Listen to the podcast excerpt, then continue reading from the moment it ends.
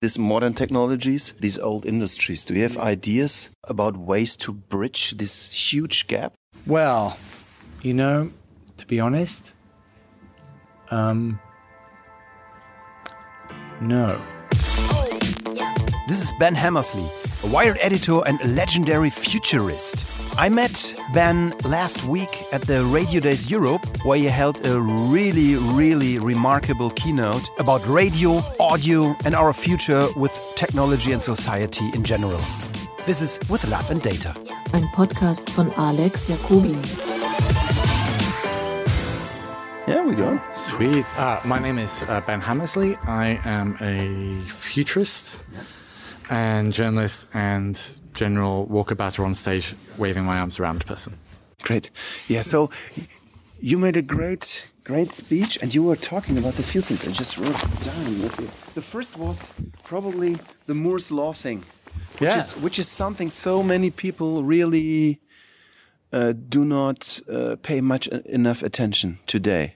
Like, like seeing the exponential curve. So, Sure. so what's your idea on that? Well, ex- exactly as you say, that any industry which is affected by technology has to come to terms with the pace of change of the underlying technologies that affect that industry. And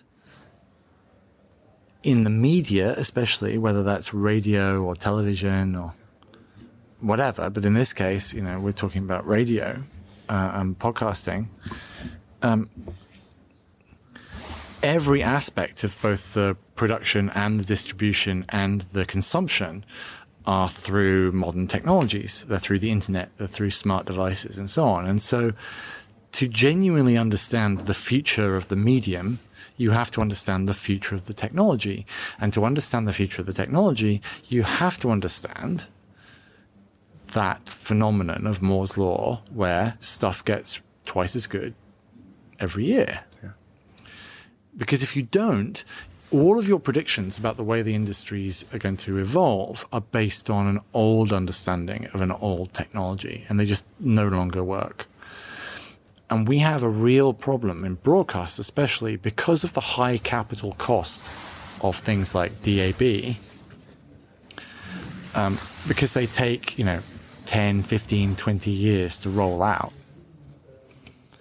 any decision that you make 20 years ago for technology, right, is just going to be wrong because in the meantime, other technologies will have just far surpassed it.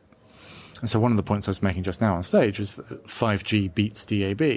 And it's not that 5G necessarily beats DAB because it's inherently better, because quite possibly it isn't, but because the 5G network will be in place. It's what you said. The best camera is the one you have in your pocket. Right. The best camera is the one you have in your pocket. Exactly. It's an old photojournalist saying, you know, there can be amazing cameras that exist in the world, but you have to have the one that's in your pocket before you can take a picture. And so if everybody in the world has a 4G or 5G connected device in their pocket, that's what they're going to listen to audio on. Yeah. So, what do you think? What's the role modern technology like data, big data, AI can do to help creative people get better, get easier? How, how can it change creative behavior, creative decision processes? Well, I think you've many different things that you can do with that. Uh, you have a lot of audience insight. Um, so you can not necessarily make better programming, you can certainly make more targeted programming. Um, you've got much better tools for just the general production in terms of audio capture and audio editing. Uh, you have much better tools for distribution. You also have much better tools for, for monetizing it. So if you're if you're putting a podcast out there, you can put in targeted advertising, which is of course AI driven, which will make you more money than a regular sort of display ad, as it were, um, and so on. It really, again, I think we can just kind of gloss over the AI bit of AI and just start to think of it as just being the thing we're already doing, but but better, right? Just every aspect of the of the whole production and distribution and consumption sort of chain, you just look at it and just go, okay, well, this bit's going to be better uh, in, in every possible way. And then, and then work from there with sort of imagination. So, it, for for one thing, it's very easy to see these modern technologies and to see probably these old industries. Do you have ideas and about ways to bridge this huge gap? About Well, you know, to be honest, um, no. And that's not uncommon, yeah, right? We've seen this over the past 20 years. I mean, I've realized, you know, I've been reporting on the internet and the internet, the internet's effect on things for 20 years now. And over those 20 years, we have seen many, many, many examples of this whole process that um, a consumer need you know, to listen to good audio is captured at every stage of the process by better technology, revolutionizing every stage of the process. And as I said on stage just now, radio may well be dying, but audio programming is in the best state it's ever been. And, as, and if the industry continues to think of itself as broadcasters, where they make a sort of stream of programs that goes out on a single, on a specific frequency that has to be listened to by a specialist piece of equipment, then they will die. So probably so that everybody knows we're talking to the person who invented the word podcast. Yeah. So probably it's a big honor if you describe. I know. You don't want to say what a podcast is. Well, I, I, I'm not talking why. I, I'm I'm more. Uh, what, what's the difference to broadcast? The difference between a podcast and broadcast basically is that a podcast is something that you have to actively subscribe to Yeah. that is automatically downloaded and you can listen to whenever you want. Yeah. And so the combination of those two things means that A, it's more personalized to you because you're specifically choosing to listen to it. And B, it's more convenient to you because you can listen, specifically choosing when to listen to it. And if you have, as most people who listen to podcasts a lot do, if you subscribe to, you know, quite a few podcasts, then you effectively are curating your own radio station throughout the day, um, as opposed to entrusting that to a particular brand or a particular commissioning editor or something like that. Um, and you're able to consume it in a way that works with your lifestyle. So you can, you know, you can pause it. it. Is is probably the biggest change that. Uh, as content producer with radio, you had- a distribution problem, and now you have an attention problem. That's exactly it. That's exactly it. Um, yes, that's very well put. I think in the olden days, there was within broadcast there was a very specific scarcity. There are only a certain number of radio stations because there was only a certain amount of spectrum, so you had to get a license. And so there were a certain number of stations, and those stations only had 24 hours a day to fill. And so there was competition for the space on the space in that schedule. And so if you were a program maker, you had to, you know, fight for your slot of time on your slot of frequency. Today you don't have to do that at all. Yeah. You can just make it and put it out there. But then you have to fight for your your your section of audience. Now in the case of the internet though, that audience is infinitely large in many ways. And so you can make a program which is quite specialist but it will still be listened to by quite a lot of people, or in fact, enough people that it works as a business for you to make a program on your own, Yeah. or Prob- you and a, you and a handful of other people. So you proposed using targeted ads as one example that you can use to to to uh, get more publicity for your podcast. Um, especially here in Europe, this is a real big discussion, and especially probably today. I think yesterday Right. we just had the re with with Facebook and Cambridge Analytica. Yeah. Um, wh- what's your take on getting better targeting for the better of people and uh, using targeting for the worse? And and how can society deal with that? I, I think you have to be upfront about it.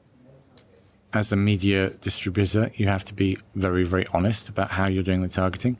You have to make it opt in and you have to make it worthwhile. So, for example, um, Twitter's advertising to me is pretty useless. I don't think I've ever seen an ad on Twitter that's made me act in a particular way. Um, Instagram's advertising, however, for some reason, is really good, right? I actually buy quite a lot of stuff off ads on Instagram. We were talking about this yesterday in the hotel, and uh, because I saw an ad, and I made a bookmark on that ad. right, I mean, right. Only on Get, Instagram, a, get a consumer, make a bookmark on an ad. Right. And this is it. Because I've never, I've had this conversation in many countries around the world in the past few weeks. It's very interesting. It's only on Instagram, but there's something about Instagram, something about their ad algo that works really, really well that doesn't work in, in the same way as on Twitter or, as on, or on main Facebook. And so I'm quite happy to like help Instagram out in many ways. If Instagram did a pop up tomorrow that said, Hey, you know, this is what we think of you. Can you correct this? You know, we think you're however old, you know, we think you're in, we think you like these subjects.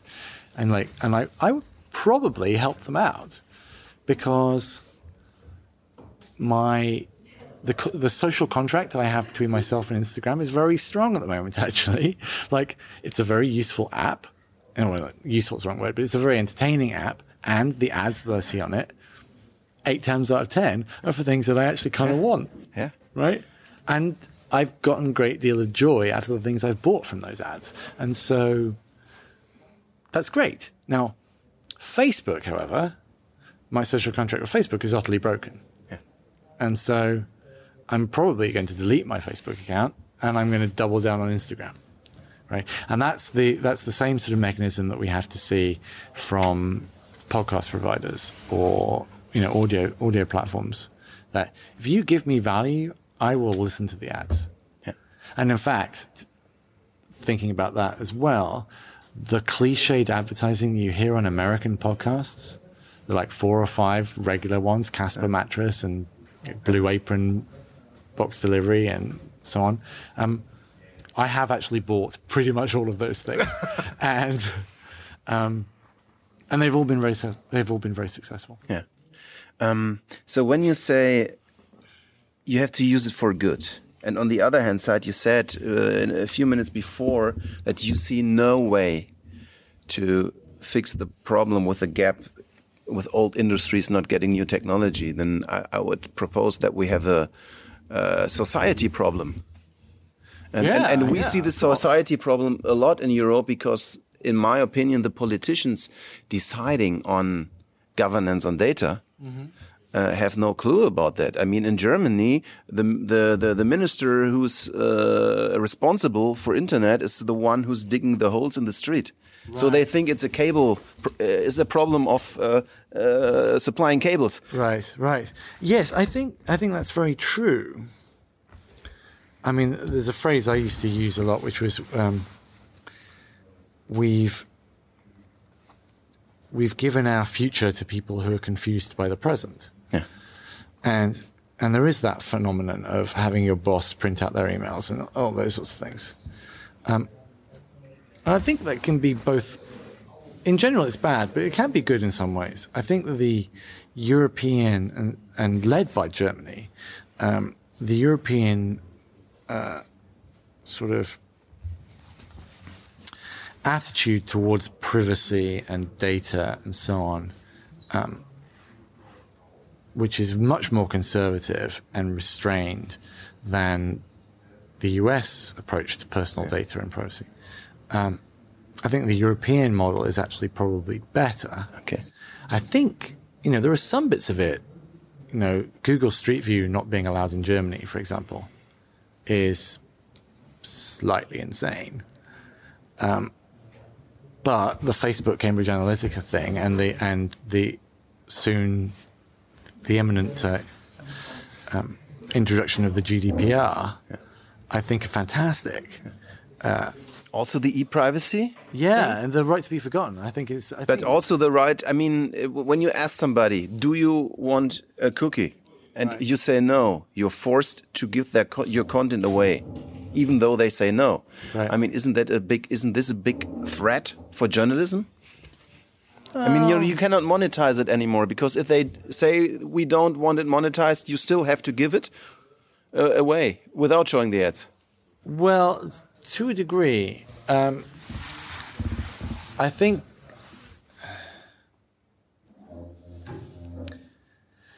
it is a pain in the ass, and the and the European sort of the, the banner, the do you want do you accept cookies on this website banner is just annoying, of course, but it does force European industries and global industries who want to operate in Europe, and especially after GDPR kicks in in a few weeks' time, um, it does force these companies to innovate in a way that the, I mean, to be sort of rude, fuck it, let's gather all the data and work out how we can yeah. work out how we can monetize it afterwards. Yeah. Sort of attitude just doesn't work.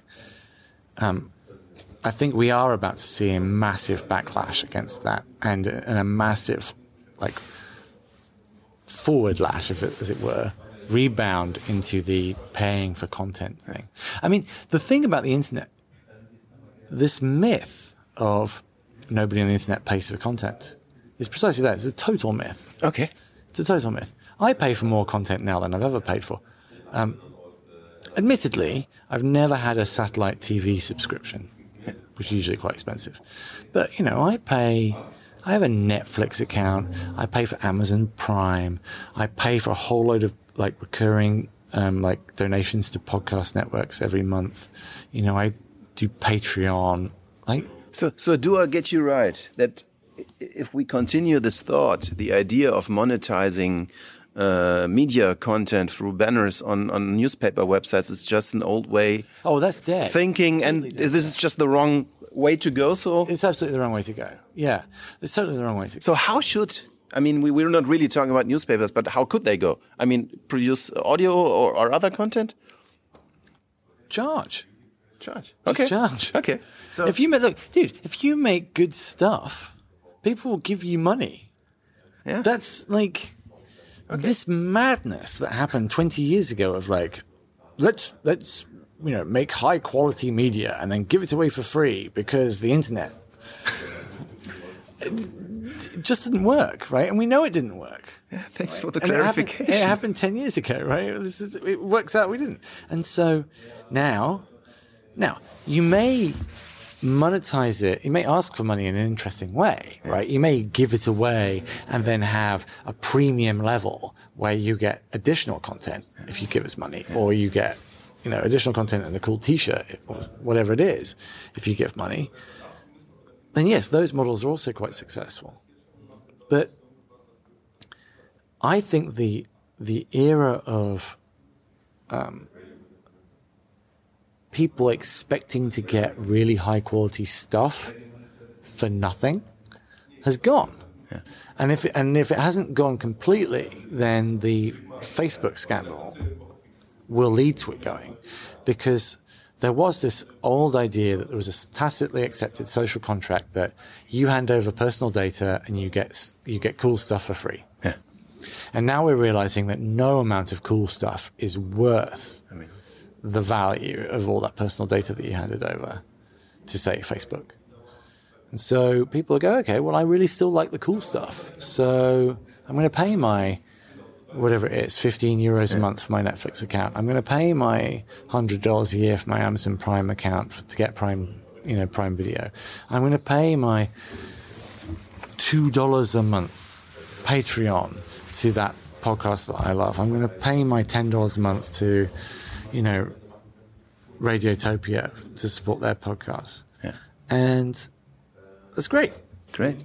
So there was one thing about Alexa you said, which really got me because you said this is really like, this is so different in the consumption that mm. people really do not get it the old way. Like you, you cannot just put something on Alexa.